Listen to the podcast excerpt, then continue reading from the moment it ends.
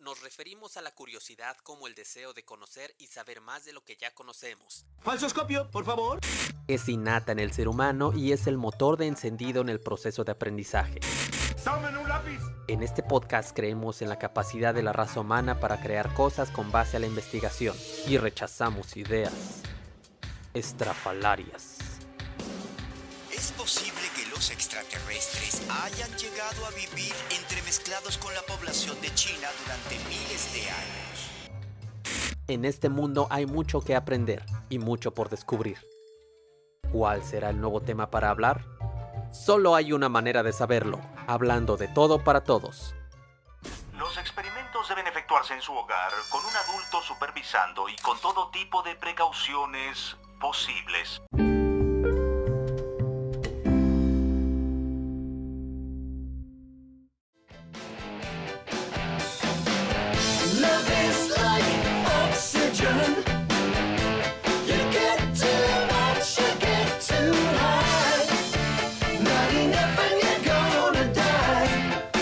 A todos muchachos, ¿cómo están? ¿Cómo han estado? ¿Cómo les va? Espero que estén todos muy bien. Sean todos bienvenidos a este su podcast. Solo hay una manera de saberlo. Yo soy Abraham y como están ustedes escuchando, eh, los que conozcan la canción es del grupo Sweet y se llama El amor es como el oxígeno. Dice, el amor es como el oxígeno. Si tienes mucho te puedes viajar, si no tienes suficiente puedes morir. Qué profundo, ¿verdad? Pues así es muchachos.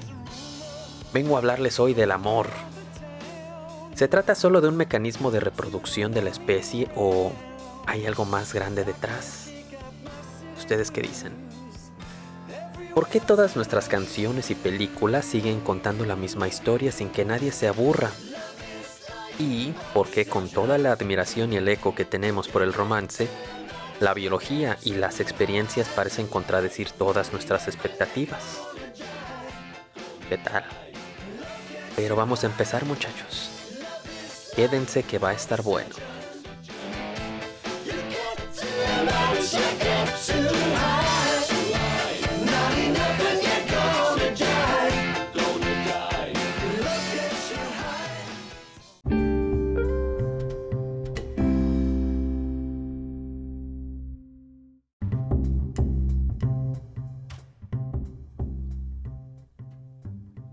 Ahora sí muchachos, empecemos con los griegos. Y de una vez les aviso, este episodio va a estar va a estar un poquito largo, entonces lo pueden escuchar mientras eh, lavan los trastes, eh, mientras barren, mientras trapean. Si usted va a estar ahí con, con el novio, con la novia, con la pareja, y no van a salir a ningún lado, no se preocupe, póngale este podcast. Sí, no hay nada más como este estar acurrucados y, y escuchar mi voz. ok, no. Pero bueno, empecemos con los griegos. En la antigüedad, los griegos se dedicaron a buscar distintas maneras de entender y explicar qué cosa es el amor y de qué manera lo vive el ser humano. ¿Ok? Según los griegos, el amor es el sentimiento responsable de muchas de nuestras acciones, decisiones y estados de ánimo. Por ello, propusieron cuatro tipos o clasificaciones de amor a modo de explicar este sentimiento tan complejo que todos hemos experimentado cuando amamos. Estos son el eros, el storge, filia y agape. Vamos a empezar a definirlos. El eros. El eros eh, representa al amor pasional y erótico. En la mitología griega, Eros es el dios que simboliza el amor romántico, la pasión e impulsividad. Puede ser el primer gran paso para llegar a un amor más profundo, y duradero si se sabe canalizar su intensidad. Este tipo de amor se caracteriza, eh, por experimentar la atracción física, sexual e instintiva. El cachondeo, vaya, se relaciona con el amor efímero, el que se genera al principio de la relación e idealiza el momento mezclando el deseo y la atracción sexual. Eso fue el eros. El storge. Los griegos clasificaron como storge al amor fraternal, amistoso y comprometido. es un amor que se cree a lo largo del tiempo, perdón, que se, eh, se crea a lo largo del tiempo, va creciendo con los años y este se relaciona con las relaciones familiares y de amistad. Por ello, se caracteriza por ser un amor leal e incluso protector. Esto del estorje es un amor que implica tiempo, que las personas emplean para conocerse y también de mucho compromiso. A diferencia del eros, este no es pasional ni impulsivo y se pueden dar entre personas o personas y mascotas. ¿ok? Un ejemplo de este tipo de amor es el de una amistad que se ha ido construyendo poco a poco a través de los años y en la cual se destaca el compromiso y la lealtad de los amigos. También se pueden mencionar las demostraciones de cariño entre familiares. Ya, tuvimos entonces el eros, el estorge. El que sigue es filia. Filia no con F. Porque si lo busca como filia con F, le van a salir cosas raras. ¿Ok? Esto es filia con PH. Acuérdense que estamos en los griegos. Ay, perdón. Se denomina como filia al amor que existe entre amigos, eh, el amor al prójimo que busca el bien común y se expresa a través del respeto, solidaridad, cooperación, compañerismo. Se dice que es uno de los amores más bonitos que existen. Esto de filia, eh, acuérdese, PH, no F, es un amor que se caracteriza, eh, que se caracteriza por ser desinteresado y que se basa en el compañerismo que se alegra cuando el otro es feliz y está bien. No involucra ni amor pasional ni atracción sexual. Una- un ejemplo de filia son aquellas amistades eh, que son muy viejas, leales y comprometidas. Esos que no, pues son amigos de toda la vida. Ese sería un ejemplo de filia. Eh, y el último, que es el ágape. Ágape con acento en la A, por si lo van a buscar. Los griegos denominaron ágape al amor más puro e incondicional que existe.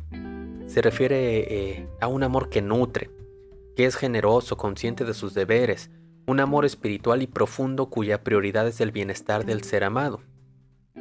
El amor ágape se caracteriza por ser universal, es decir, es el amor que se tiene a una persona, animal, naturaleza, deidad, eh, vaya una devoción religiosa, eh, no es pasional, incluso quienes aman de esta manera están dispuestos a adaptarse, eh, eh, de adaptarse y de apartarse de la relación por el bien del ser amado.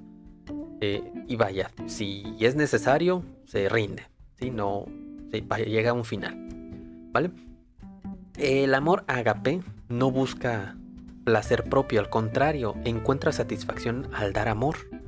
Por ello es considerado como un amor sensible, tierno, cuidadoso y amable. ¿Ok? Esas fueron las cuatro definiciones y los griegos son los padres del amor occidental. Las grandes tradiciones del amor, eh, inclusive la primera vinculación del amor con el sufrimiento viene con los griegos. ¿Ok? Piensen en películas, eh, canciones, que canciones hay para para aventar a puños, canciones que hablen del amor como el sufrimiento, películas, canciones, libros, historias, todo eso tiene su origen con los griegos. El, asunto es que los griegos son los primeros que asumen el amor como sufrimiento. Eh, y lo que les decía del, asunto de la monogamia en el bloque pasado, eh, o sea, la monogamia en el matrimonio como institución. Eh, lo que ahora ya se ha deformado en la boda bailando ahí, este, eh, con su tía buena onda va más allá de los griegos.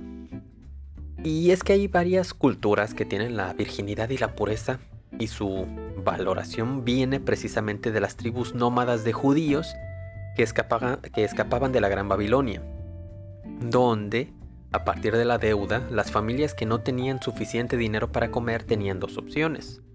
O te mueres de hambre o vendes en esclavitud a tu hija y venderla en esclavitud significaba pues venderla como prostituta. Entonces, en los reinos eh, tipo Medio Oriente tenían esa ley donde solamente las mujeres libres podían utilizar un velo para diferenciarlas de las prostitutas. Entonces, muchos patriarcas no estaban de acuerdo y lo que hicieron es que escaparon con sus familias, eh, con un patriarca como líder. Además, vamos a acentuar, eh, dijeron, vamos a acentuar valores como la pureza y la virginidad porque ellos querían diferenciarse. Sí, dijeron, somos una cultura completamente diferente a las de Babilonia, donde son prostitutas. No, aquí somos monógamos y la mujer es virgen hasta que se casa. Y esto es un poquito el origen del, heteropatriarcado. Sí, pero si lo ponemos, digamos, en, en, en los griegos, el principal matrimonio griego, pues era de, de Zeus y Hera. Que por cierto, si ustedes han visto la película de Hércules, eh, la de Disney, ¿sí? E- es la mentira más grande que han hecho representar a Zeus eh, y a Hera como, como unos padres amorosos y tiernos. ¿Por qué? Porque no era. Se la vivía de la greña con Zeus, porque ya Zeus se había tirado a todo lo que se dejara y a lo que no se dejara también. Sí, este. Ya Zeus se había metido con dioses, mortales, animales. Este. Era un loquillo ese Zeus. Y también recordemos que los griegos son, una de, son una de las primeras culturas que eh, personalizaron a las pasiones humanas en dioses. Pensemos en el Cupido que era el deseo, en Dionisio que era eh, inspirador de la locura, ritual y el éxtasis.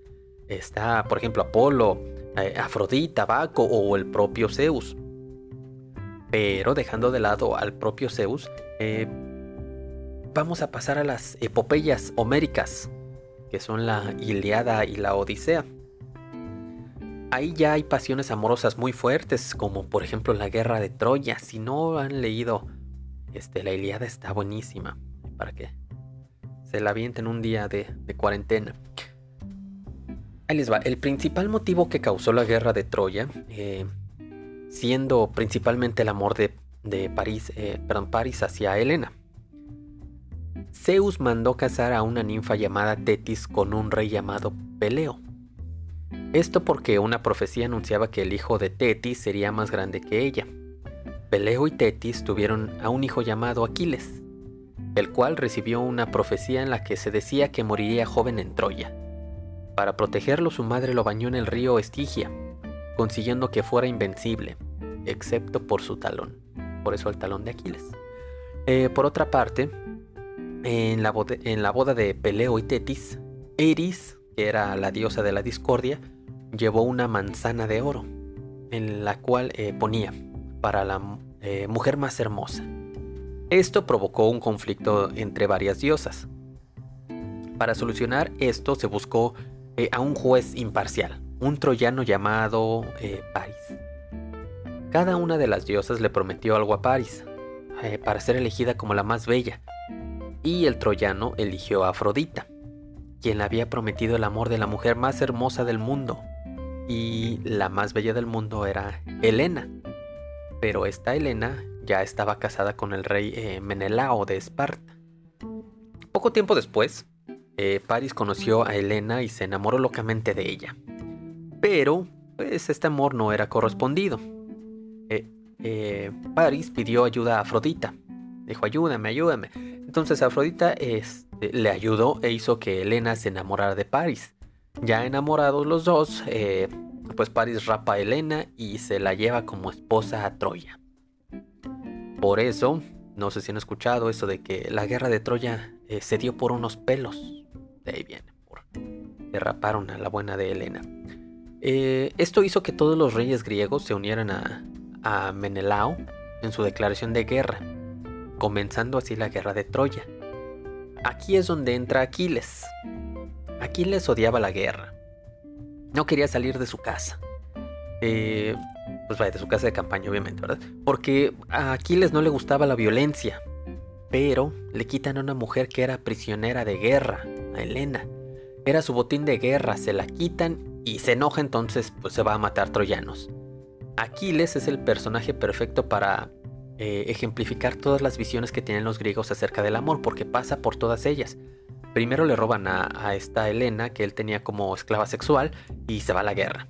Después los demás generales no le hacen caso y deci- decide irse con sus tropas y luego viene la muerte de Patroclo. Y esto de la muerte de Patroclo es muy interesante porque este Aquiles era muy amigo de Patroclo. Dicen que eran novios. Entonces, Patroclo le pide su armadura a Aquiles. Pero Patroclo, eh, le dice Patroclo, a Aquiles, dame tu armadura, yo voy a pelear en tu nombre. Y, y como ellos no van a saber que soy yo, eh, van a ver la armadura y dirán, ah, es Aquiles del Invencible y, y no, no se van a enfrentar a mí. Pero eh, Héctor mata, mata a Patroclo. Héctor era el hijo del rey de Troya.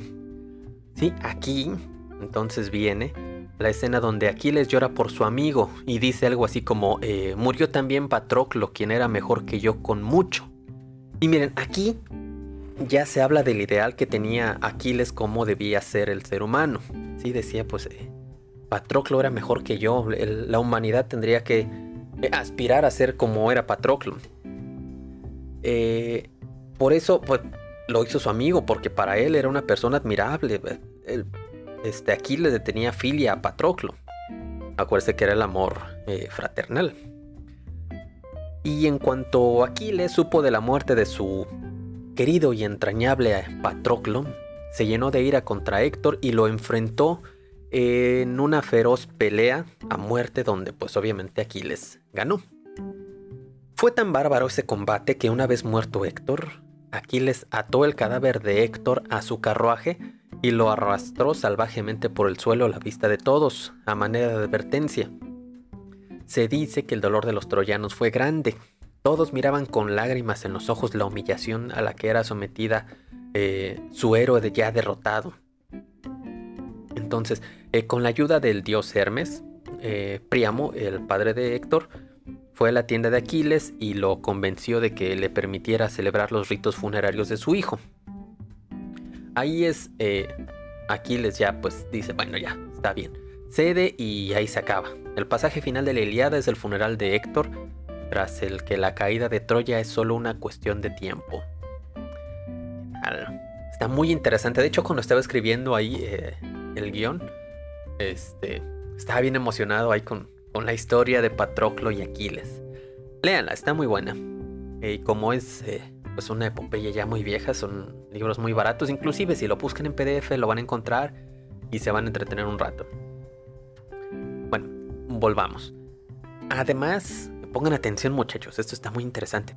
Los griegos consideraban que cuando una persona caía en lo que nosotros conocemos con el término coloquial enculado, se pensaba, pues ellos decían que, que era una enfermedad porque en ese momento abandonaban por completo la razón, no respondían a las razones. En ese momento no había una explicación de todo lo que estaba pasando en, en su cuerpo a nivel biológico. Eh, para que esa persona estuviera así, entonces lo que decían era, pues sabes que se le metió, eh, Cupido le metió una flecha, ¿sí? Eh, y vaya, el superpoder de Cupido es una explicación presocrática de cómo opera el enamoramiento. Y el asunto es que hay que dividirlo en dos. Porque por un lado tenemos a los atenienses y por otro tenemos a los espartanos. Son dos visiones muy, muy distintas. Eh, empecemos por decir de, los espartanos. ¿sí? Los espartanos tenían la concepción de, de cuál amor, la vida es sufrimiento. Hemos nacido para pelear y las mujeres son esclavas. Y si no son esclavas, son guerreras y las ponemos a competir para ver quién corre más rápido, quién mata más guerreros y cosas así. Sí, y, y el, eh, el ateniense tenía la, la herencia de, pues, de los griegos eh, que decía, este, pues el amor es sufrimiento. Imagínense a un ateniense enamorado de una espartana. Por un lado el ateniense diciendo, eh, tengo clavado el embrujo eh, aquí en lo más hondo de mi cuerpo y la espartana agarraba la espada y le cortaba la cabeza, porque ¿cuál amor? El amor no existe. Sí, este, si hicieran una serie de eso yo creo que sí la vería. Y algo que tenemos que mencionar es que los griegos llegaron hasta las últimas consecuencias de sus pasiones. Sí, eh, pensemos en Apolo, ya en otra historia, enamorando a Dafne. Eh, Orfeo recuperando eh, a Eurídice del infierno. Que si vieron los caballeros del zodiaco, en la saga de Hades, ahí sale Odiseo y Eurídice. Sí, cuando lo vi dije, "Ah, ahí están. Este, y ahí les va. Apolo eh, se burlaba de Cupido por chaparro y por feo. Entonces le dice, ah, sí, Cupido. Dice, pues te voy a lanzar una flecha de oro. Y a Dafne le voy a tirar una flecha de plomo para que te repela y te odie completamente. Entonces Apolo se enamora perdidamente de, de Dafne. Pero ella lo odia, siente repulsión cuando lo ve y Apolo va corriendo tras ella. intenta enamorarla con canto, intenta este, hablar con ella, pero Dafne no entra en razón porque lo odia. Entonces Dafne, desesperada, le pide a los dioses que la salven y la convierten en algo para que pueda escapar. Y pues lo que hacen es que la convierten en un laurel. Lo que hace Apolo es que se entrega completamente al laurel y lo consagra como su árbol y lo lleva para toda la vida consigo mismo y de ese estilo.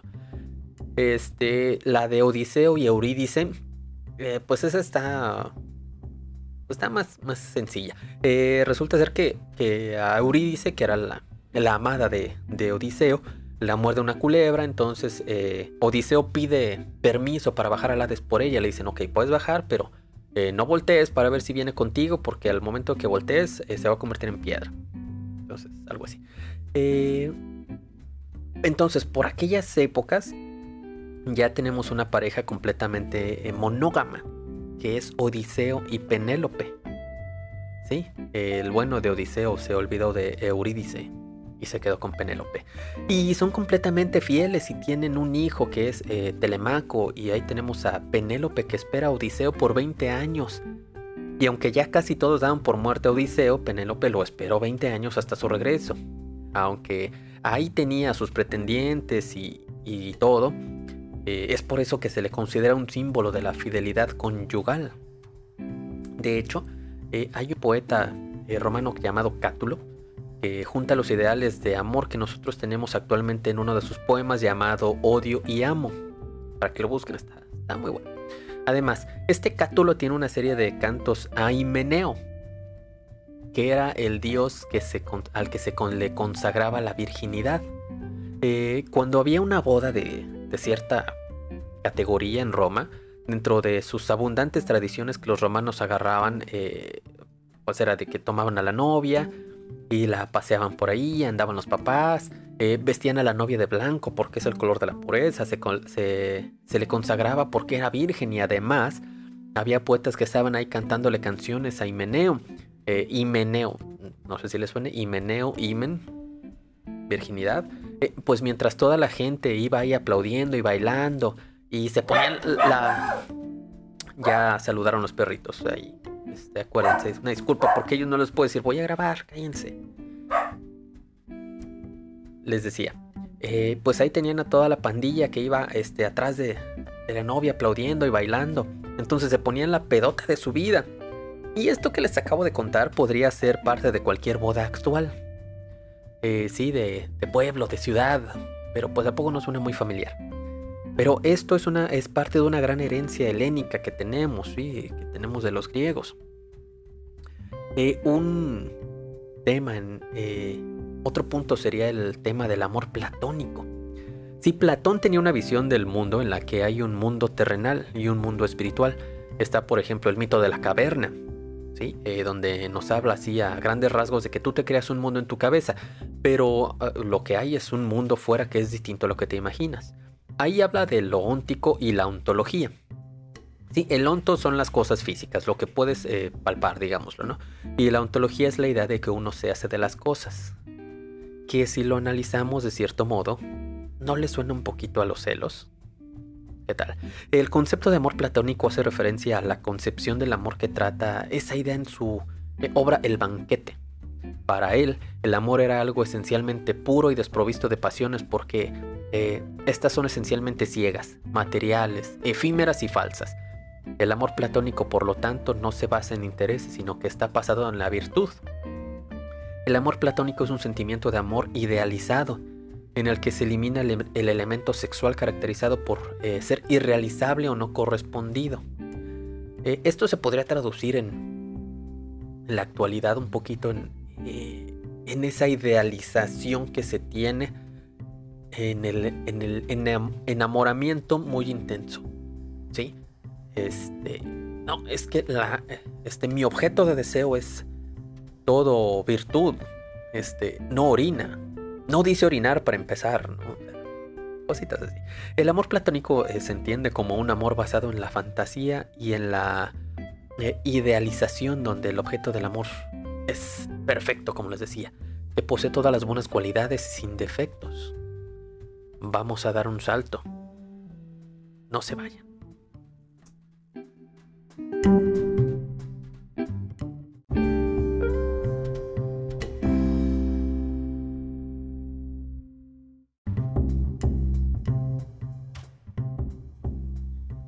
Y ya estoy de vuelta muchachos.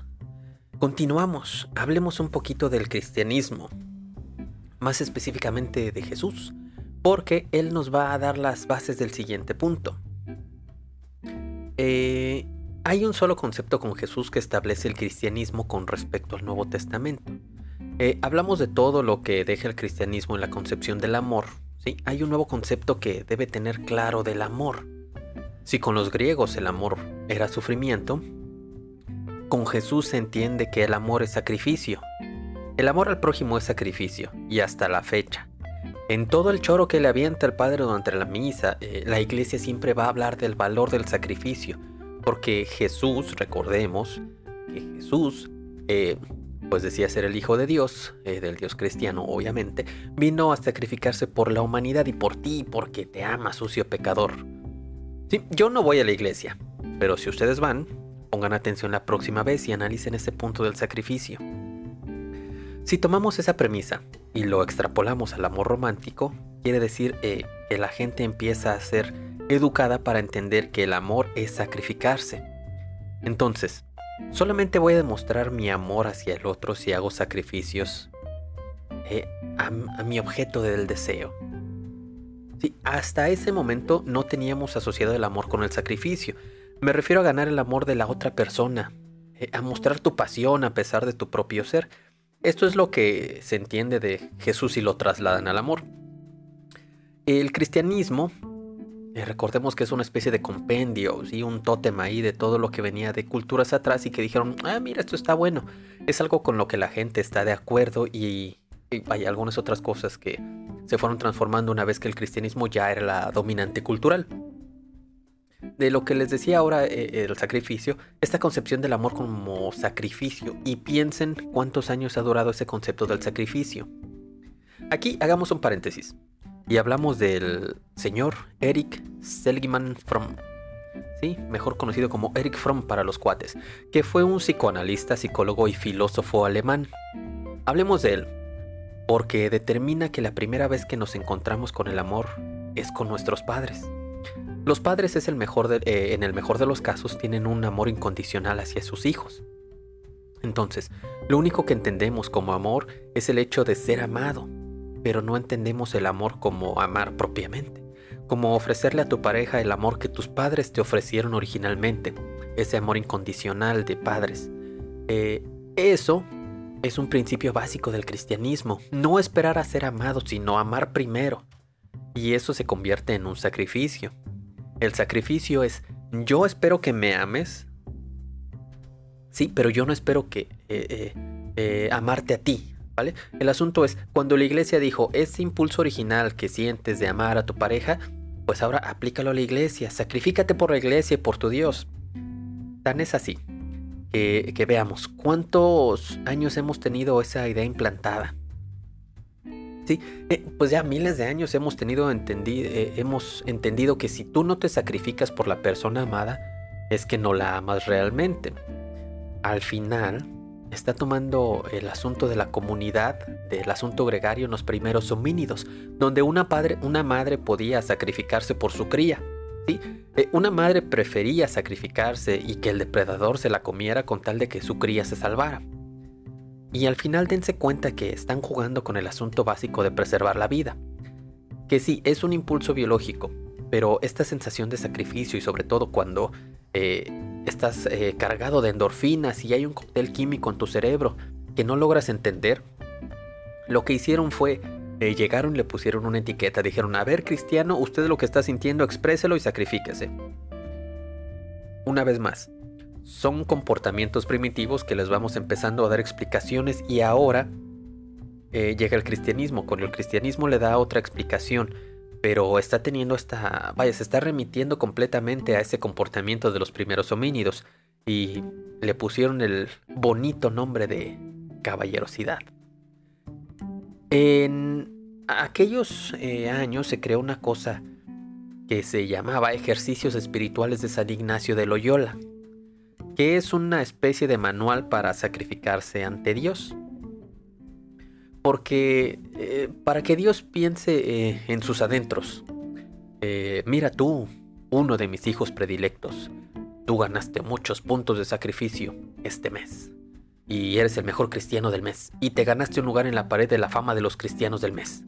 Porque recordemos muchachos que había, había una jerarquía eclesiástica, o sea, en la iglesia existen los mártires, que mientras más gacho, más atroz fue su muerte, eh, más arriba están en esa jerarquía. Por ejemplo, tenemos al Dios Padre, luego tenemos a su hijo Chuchín, eh, porque nadie sufrió más que él. Lo crucificaron y tuvo su pasión antes de eso. Eh, luego tenemos a San Pedro, que también lo crucificaron, pero de cabeza, porque él no era digno de ser crucificado como su maestro Jesús. Y aquí paréntesis muchachos. Es de aquí de donde viene la cruz invertida.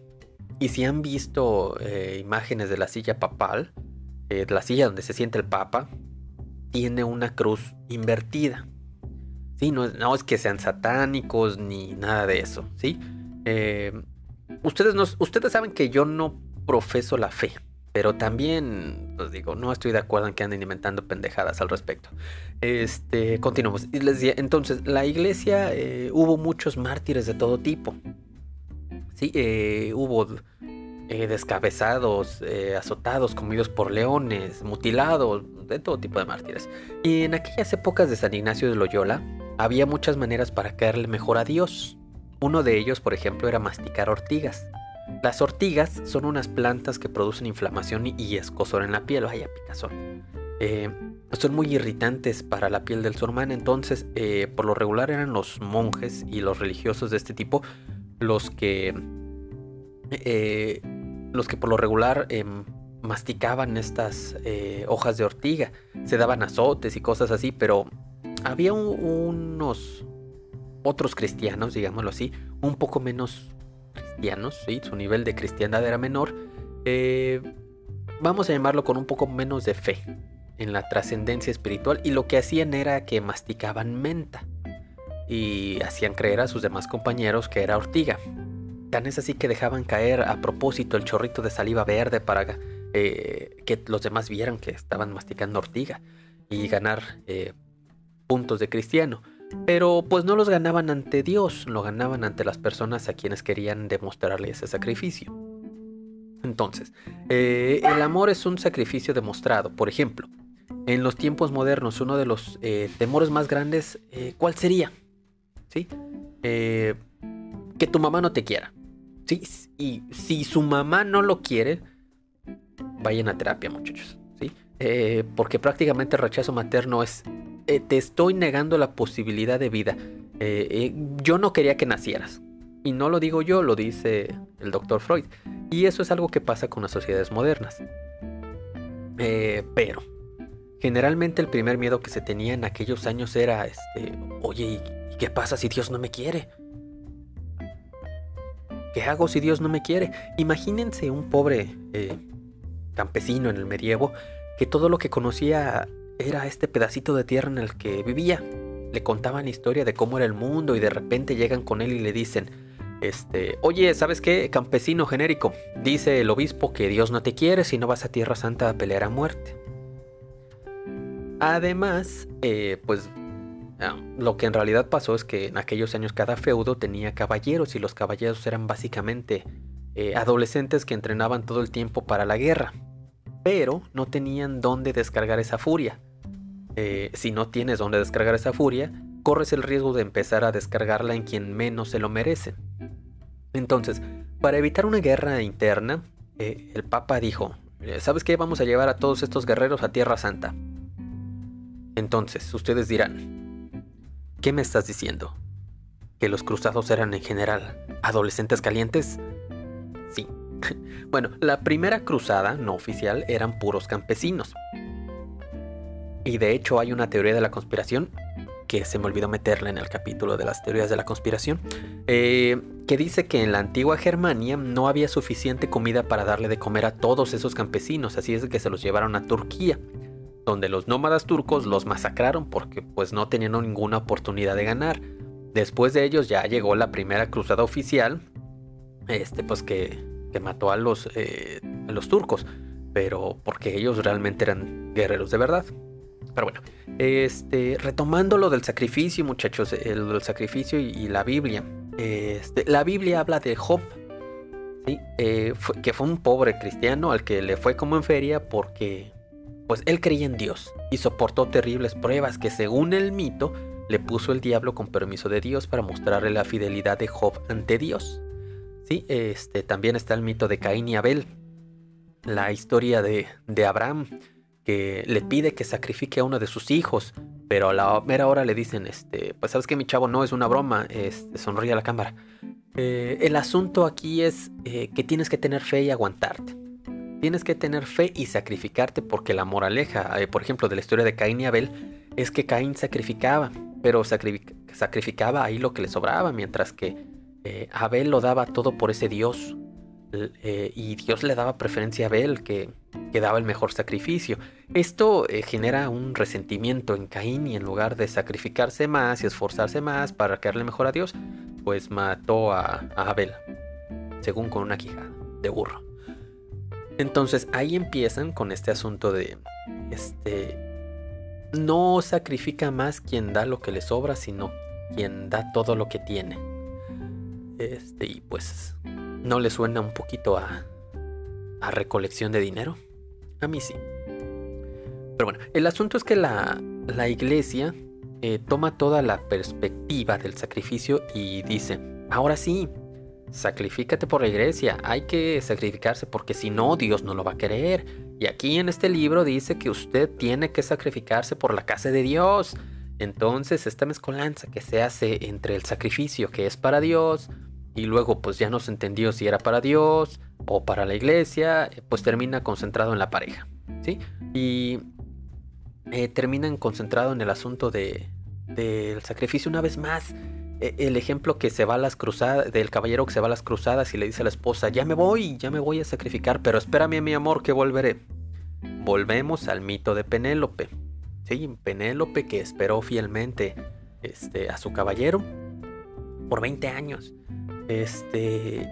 Y miren, eh, mm, este mito de Penélope, eh, de, que se transformó en el caballero que se fue a Tierra Santa a pelear, eh, la mayoría de la gente tiene este.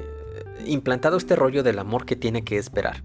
El amor que tiene que esperar y el amor tiene que resistir absolutamente todo, no importa el qué. Esto eh, precisamente viene del amor caballeresco. Y no nos vayamos muy lejos, muchachos. Todos hemos escuchado de alguien que se fue de mojado a Estados Unidos, ¿sí? Eh, a sacrificarse para tener dinero. Este dice, espérame, mi amor, me voy, me duele, pero me tengo que sacrificar por el bien de nosotros. Porque aquí no hay trabajo y, tengo que ir. Y tenemos de nuevo el sacrificio. Y volvemos al mito de Penélope, donde pues este pues la mujer está esperando a su caballero que se fue a la cruzada, en este caso a Estados Unidos, a Los Ángeles a trabajar un McDonald's, este, a que vuelva, ¿sí? Eh, te- repetimos de nuevo cuenta eh, la figura de Penélope y fíjense desde dónde viene esta idea. Aquí el asunto o el objetivo de este, de este podcast es que vean este, de dónde vienen estas ideas, por qué, por qué concebimos el amor así. Pero no se vayan, que seguimos con más muchachos.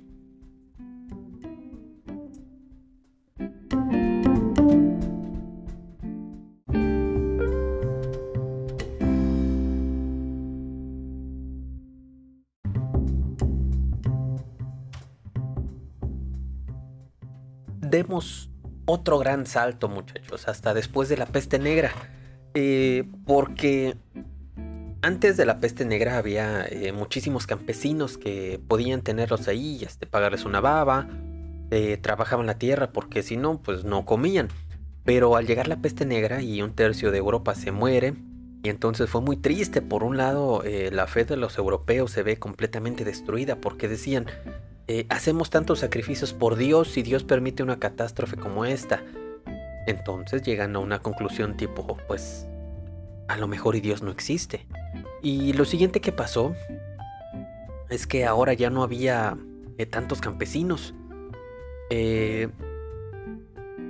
ya no había tantos campesinos y por pura oferta y demanda, la mano de obra cuesta más. Y muchos de estos campesinos pudieron ahorrar, pudieron comprar tierras para poner sus propios eh, digamos, negocios, talleres, y entonces el capital empezó a tener más poder que el linaje real. ¿Ok? A partir de entonces, eh, tenías estos comerciantes que traían eh, especias desde muy lejos y tenían mucho más poder económico y poder adquisitivo que los reyes, pero no eran de sangre real. Entonces empieza a haber un desbalance de la sociedad que culmina con la innovación. Y una de estas innovaciones fue una rueca automática. Y entonces se volvió más rentable tener eh, tierras llenas de ovejas, eh, que después trasquilas, conviertes en tejidos que son muy valiosos, eh, que tenerlos ahí llenos de campesinos, que pues nada más van a tener o van a consumir recursos. Entonces, estos primeros empresarios, con estas primeras máquinas, empiezan a generar un capital enorme. Sí, ya pueden importar comida, ya que tienes comida de sobra, eh, eh, y ya que tienes este capital de sobra, puedes empezar a invertir en la ciencia, puedes eh, invertir en la cultura. ahora, aquí podemos hablar de la noción de yo soy el rey de mi casa, mi esposa es mi reina y mis hijos son mis príncipes. ¿Sí? ¿Quién no ha escuchado eso? Si usted este, le decían eh, mi príncipe, mi princesa de, niño, de niña, o, mi reina, mi rey, pues de aquí viene. De, este entonces es donde viene. Este, les decía, los burgueses ya tenían la capacidad de imitar a la realeza. Y la burguesía empieza a replicar los modelos de la realeza, eh, que eran algo así como el clásico que viene de pobre y de repente se hace rico. Entonces no solamente quiere copiarlo, sino que quiere hacerlo todavía más ostentoso, más grande, este, y a veces hasta de más mal gusto. Sí, este, si antes era nada más un pequeño banquete, ahora es un banquete que invitaban a toda la ciudad y ahora realeza tiene que competir porque ahora las princesas, o sea, las princesas de, veras, no las, a las que le decían princesas, eh, pueden elegir entre eh, pues un burgués o un noble. Que esto es como si ahorita eh, un empresario se, hubiera casado con las hijas de Peña Nieto. ¿Ok? Sí, así de ese nivel. Entonces, pues ya tiene que haber injerencia dentro de. a tener injerencia dentro de la familia, este. Eh, sus intereses que son de negocios y todo eso, ¿no? Algo más o menos así. y pues bueno, en este tótem eh, del amor que estamos armando, Llegan los burgueses y le ponen otra pieza más que es eh, la riqueza desmedida. Ahí va. Piensen ustedes, ¿por qué el vestido de novia es blanco? Ya les había hablado en el bloque de los griegos de, del himeneo y todo esto, eh, los romanos, la pureza de, todo eso. Pero en la época de la burguesía se daba mucho de que tienes que hacer una gran fiesta para que eh, demostrar que puedes sostener a la familia de la princesa y las telas de seda que generalmente venían de China eran muy caras. Y si la tela es blanca sin teñir, todavía más cara. Y si utilizas un vestido eh, así de caro y además de blanco, se iba a manchar. en aquel entonces, eh, pero en aquel entonces no existía Ariel o el Vanish y no podías lavarla. Sí, lo vas a usar una sola vez. Eh, casi, casi como ahorita. Es una demostración de poder y el dinero. Sí, son estas alianzas que permiten que los burgueses les presten dinero a la realeza es donde empiezan los primeros bancos, los primeros eh, préstamos eh, muy grandes y cositas así. Como por ejemplo, la compañía neerlandesa de las Indias Orientales, este, mejor conocida como la Dutch East India Company, cuando el gobierno holandés perdió tanto poder frente a los burgueses que dijeron, oye, oiga señor burgués, eh, yo le presto mi país para que lo utilice de base de operaciones y tú me prestas a tu flota, a tu ejército y a tu dinero para proteger a mi país. Sí, lo que hicieron fue como una especie de Amazon más o menos, pero con barcos y mosquetes. Sí, eh, nos habla precisamente del ascenso de las burguesías, la evolución de la tecnología y cómo empiezan a desplazar a la aristocracia que hacen que una vez más eh, este modelo de amor se transforme y entonces nos lleve a la ilustración. ¿Ok? En la ilustración el amor se vuelve una cosa accesible para la mayoría de la gente porque hasta entonces... Eh, el amor era un privilegio para la aristocracia, para los nobles. Eh, ahora como burgués también puedes elegir eh, a tu esposa que tú quieras. Sí, no tienes que ser el campesino que se casó con su prima. Eh, y que no tiene nada que ver que, que yo estoy en Monterrey aquí yo no he visto nada de eso. Me han contado, pero visto no. porque recordemos, el amor hasta ese momento era pues reservado, sí, este, para, para las élites, para los reyes, para los nobles, gente con dinero, con recursos. Este, los demás no, los demás estaban ahí peleándose porque el trigo creciera y pudieran comer. Además, los matrimonios eran más que nada por eh, conveniencia. Sí, eh, casarse por amor, por decir, oye, este, es que te amo, vamos a casarnos, era una tontería. No, aquí eran eh, matrimonios por, por alianzas. Lo que hemos visto en las películas, en las historias. Eh, el rey que casa a la hija con un príncipe de una tierra lejana porque eh, le va a dar una, una alianza a su reino, cosas así, viene pues más o menos así de, estas, de este asunto. Eh, y les decía, ya como pues en aquel entonces ya se podía acceder al amor como también podías acceder al conocimiento, como podías acceder a la tecnología, pues a través de la adquisición. Y esta idea de que, de que importamos de la Revolución Francesa, de que todos los hombres somos iguales, pues entonces ¿por qué no me puedo enamorar si somos iguales? ¿Ok? A partir de aquí se genera el concepto de amor romántico. Ahora sí, lo que se celebra este 14 de febrero es el amor romántico, que es eh, agudizar las pasiones. El amor romántico es eso, es reconocer las pasiones y que las pasiones en sí mismas te dominen. Porque la segunda parte de- del romanticismo este, ya no es criticar la razón y ponerla en balance, si- sino es darle completamente la vuelta y ponderar solamente que la pasión se haga eh, una contigo, entregarte al amor y entonces ahí es cuando empieza el concepto de no importa que no tenga dinero, no importa que no sea de buena familia, este, que sea feo, no importa, tú entrégate. Sí, ahí los feos ya empiezan a eh, tener el derecho a amor, muchachos. Este, los obreros después de casi 3000 años, los pobres por fin tienen derecho al amor romántico. Este, y es aquí, es, es hasta esto de, de donde nos llegan las telenovelas contemporáneas. Sí, las telenovelas que usted ve en la televisión son historias de, de amor del- de la segunda fase del romanticismo, donde hay una mujer este, que, que máxima amada y un amor completamente pasional, y hay un pobre que se enamora eh, y, y merecen el amor donde el amor se justifica este, a sí mismo encima del dinero. Sí, si les gusta el cine mexicano, mi más sentido pésame. No, no es cierto. Este, si les gusta el cine mexicano más o menos actual, o si no les gusta, eh, igual piensen. ¿Cuáles han sido las películas eh, más sonadas últimamente? En los últimos años. Este, dejando de fuera Roma. Estilo comedia romántica. ¿Sí? Los nobles. Eh, la de la culpa del niño. ¿Qué culpa tiene el niño? Algo así. Este. Hay una característica fundamental en cada una de esas películas. No sé los nombres de los demás, pero se las voy a platicar y ustedes me van a dar la razón. Hay un pobre que se enamora de alguien rico que pertenecen a clases sociales completamente distintas. Pero entonces, el rico se humaniza. Sigue siendo rico. El pobre no asciende. Pero es aceptado. Y entonces eh, su amor es sufrimiento porque su amor no es correspondido. Es completamente el romanticismo y es la fórmula que funciona a la perfección en este cine. Este, en el cine mexicano obviamente nuestra eh, carga social y, las cargas de pobreza que existen en el país, pero que también funciona en el cine internacional.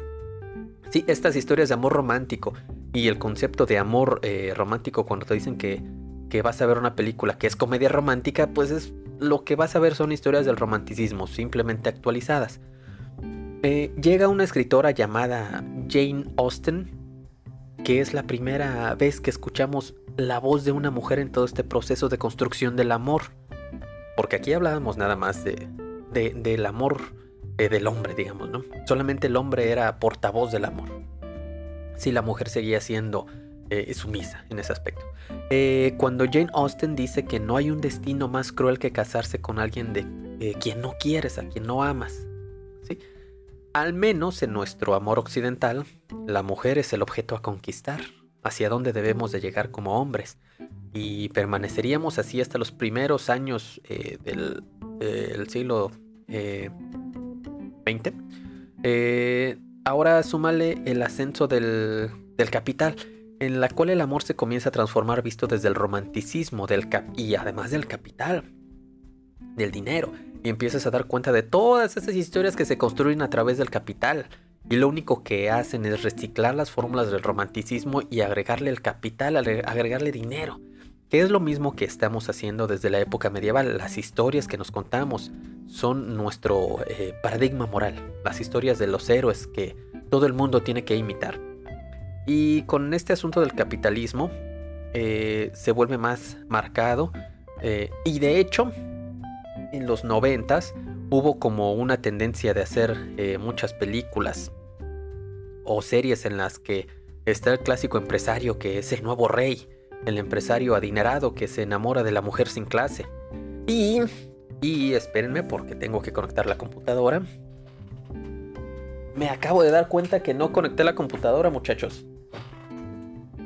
Entonces, se va a quedar sin pila la compu y no acabamos el, el podcast. Ahora sí, eh, les decía, el clásico empresario que es el nuevo rey, el empresario adinerado que se enamora de la mujer sin clase. Mujer bonita. Es la más popular, es una de las películas que, que la vuelves a ver en estas épocas. Y ay, cabrón, no podría existir actualmente. Además, eh, sigue usando el recurso de las, de las prostitutas, muchachos. Ese recurso de las prostitutas es más viejo que el de lesbia, la de Cátulo, del siglo I antes de Cristo. Son conceptos que no son nuevos ni revolucionarios, son reciclados, pero este, pues tenemos poca memoria. ¿Vale? Eh, aquí el empresario está enseñándole cómo debe comportarse. Se puede ver como un hombre exitoso la rescata del lodazal de la sociedad. Pero la virtud que la redime no es una virtud humana. Es el capital, es el dinero, vaya. Eh, y la escena más clara es la primera vez que, va a una tienda de Chanel. Y la corren por corrientes, y a este. Ven con ojos de asco a, Julia Roberts. Y luego regresa llena de bolsas y dice, mira, todo lo que te perdiste, todo este negocio que te perdiste. Dices, ah, cabrón. Bueno, este, otro ejemplo de esto, ahí les va. La niñera. ¿Sí? Este, la nana Fine. Eh, los personajes son los mismos, un empresario que tiene mucho dinero y la judía de barrio. ¿Sí? Estas son como fórmulas eh, de cómo es que el amor que nos recetaron durante nuestra infancia, eh, una y otra vez, bueno, en infancia de, por ejemplo, mía, yo soy del 88. En México, que, que, por ejemplo, ¿qué teníamos? Teníamos a todas las Marías de Talía, las tres pobres rescatadas por ricos. Este, antes de eso, muchachos, en el cine de oro, el llamado cine de oro de México, también hay muchas historias románticas o del estilo del romanticismo. Está toda la saga de Pepe el Toro. Pero ahora es al revés, ahora es la señora rica que se quiere ligar a, Pepe el Toro, que es el pobre. Este, este concepto una vez más del pobre que, que, que sabes que lo sacan del muladar, ¿sí? Y la verdad es que estas historias de pobres mezclándose con ricos no las hemos estado contando los últimos cientos de años. Y no las vamos a seguir contando. Acuérdense de mí la próxima vez que vean una, una comedia romántica. Este, pues es esto, muchachos. Eh, y o sea, el día de mañana, hoy que ustedes que lo estén escuchando, 14 de febrero, eh, que se puede comprar chocolates y que vaya a comprar esas flores, se dé cuenta de que toda esta idea del amor que está ahorita es una construcción social que hemos llevado eh, trabajando más de 6.000 años. Y ustedes dirán, ¿y cuál es el problema? ¿Cuál es el problema con que la gente crea en el amor romántico? No, muchachos, no hay ningún problema con que la gente este, crea en el amor. Ah, Hombre, que vive el amor, que vive el enamoramiento. Es mi estado de alterado de conciencia predilecto. Estoy seguro de que si pudieran muchos cambiarían el líquido de sus rodillas por tener ese sentimiento que produce el cóctel químico en el cerebro. Eh, el amor romántico es maravilloso, muchachos. El problema son las expectativas irreales que la gente le pone a sus relaciones. O sea, eh, el amor sí existe, muchachos. Sí, sí existe. Y de hecho, mi novia eterna, Marcela, me dijo, me vas a mencionar en tu podcast del amor, ¿verdad? Porque si no, me voy a enojar contigo. No es cierto, no me dijo eso, pero sí. Este, el amor sí existe, muchachos. Yo creo en él.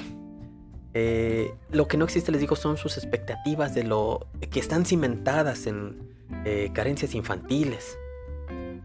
Eh, en lo que han aprendido en el núcleo familiar o en lo que se han creído de las películas y series. Aunque también hay que diferenciar entre el enamoramiento y el amor consolidado. Pero muchachos, ese es tema para otro podcast. Pero, ¿qué les parece muchachos? Lo dejamos para otro episodio porque eh, ahorita se trata de celebrar el amor, ¿vale? Lo vamos a dejar hasta aquí. Muchas gracias a todos ustedes que han eh, sacrificado una hora más o menos, no sé cuánto vaya a durar este episodio, eh, que han sacrificado este tiempo para escucharme. Muchas gracias a todos, se los agradezco. Eh, y pues ya saben muchachos, si les gustó, compártanlo. Siempre va a haber alguien a quien le guste escuchar esta voz. Si no tienen que regalarle a su novio, novio, este, esposa, esposo, su peor es nada, eh, pues mándele este podcast, les digo una vez más. Y este, pues en este 2021, épocas de pandemia, a mi amor Marcela, ¿sí? Este podcast es un regalo para ella, porque la amo. Y, y pues nada, muchachos. Gracias, ya saben, si quieren ponerse en contacto conmigo, eh, ahí está en la descripción todos los enlaces. Por si tiene usted comentarios, mentadas de madre, sugerencias. Pues nada más, muchachos. Nos vemos a la siguiente. Cuídense. Bye.